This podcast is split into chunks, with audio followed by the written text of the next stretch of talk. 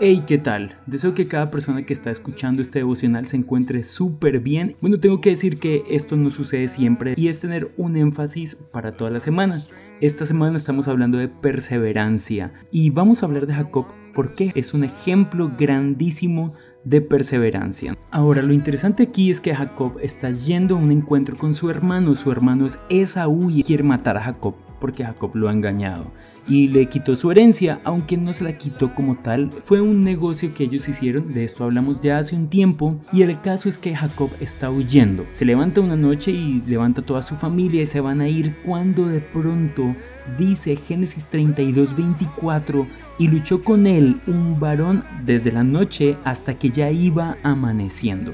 Cuando estaba amaneciendo entonces se da el tema de suéltame Jacob, no. Que me sueltes Jacob, no.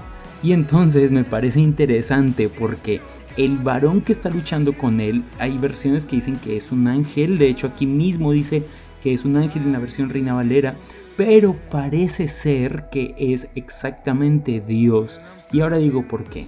El tema es que están en este tire y afloje cuando de pronto el ángel desencaja la cadera de Jacob. Porque Jacob le dice, yo no te dejo ir si tú no me bendices. Es decir, vamos a hacer un negocio y aunque tú eres mucho más fuerte que yo, vas a tener que darme algo. Ahora quiero que lo veas de esta forma. No es que Jacob es tan fuerte que obliga a Dios a bendecirle, sino que Dios es tan bueno que prueba la perseverancia de Jacob. El caso es que cuando terminan, en el versículo 28, este hombre le dice, tu nombre ya no será Jacob, de ahora en adelante serás llamado Israel, porque has luchado con Dios y con los hombres y has vencido.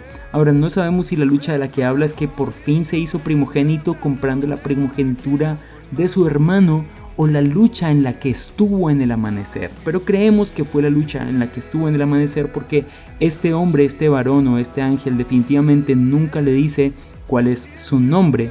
Pero Jacob bautiza ese lugar y dice Peniel porque he visto el rostro de Dios cara a cara. Así que lo que te quiero decir es persiste, mantente firme.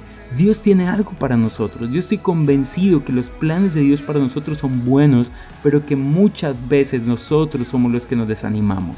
Así que ánimo, adelante y sigue perseverando porque Dios está haciendo algo bueno y asombroso. Dios te bendiga y recuerda que puedes bendecir a otra persona compartiendo este devocional. También nos puedes seguir en Instagram como ebenecer.devocional. Feliz día y chao pues.